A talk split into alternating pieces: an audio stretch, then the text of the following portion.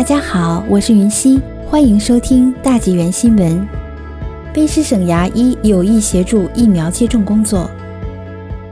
卑诗省牙医协会重返工作小组主席尼克尔近日表示，牙医们对省政府推出的疫苗计划表现踊跃，希望参与疫苗接种工作。据 CTV 报道，卑诗省牙医协会主席安东尼医生一月二十三日致函省长贺锦。表示牙医已接受培训，并愿意参加该省的 COVID-19 免疫计划，为疫苗推出提供一线支持。尼克尔说，目前还不清楚政府是否会接受他们的建议，让牙医参与提供疫苗的接种服务工作。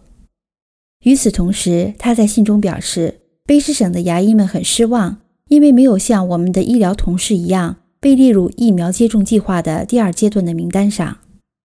尼克尔指出，安省的牙医已被列入第二阶段接种名单。他表示，牙医无法进行远程工作，同时，牙医所提供的服务通常是不能推迟或延迟的紧急护理，而且在提供护理时无法保持安全社交距离。目前，牙医正在社区中为包括弱势患者提供急性和慢性疾病的护理。所以，牙医的特殊性应将牙医定义为一线医疗服务人员。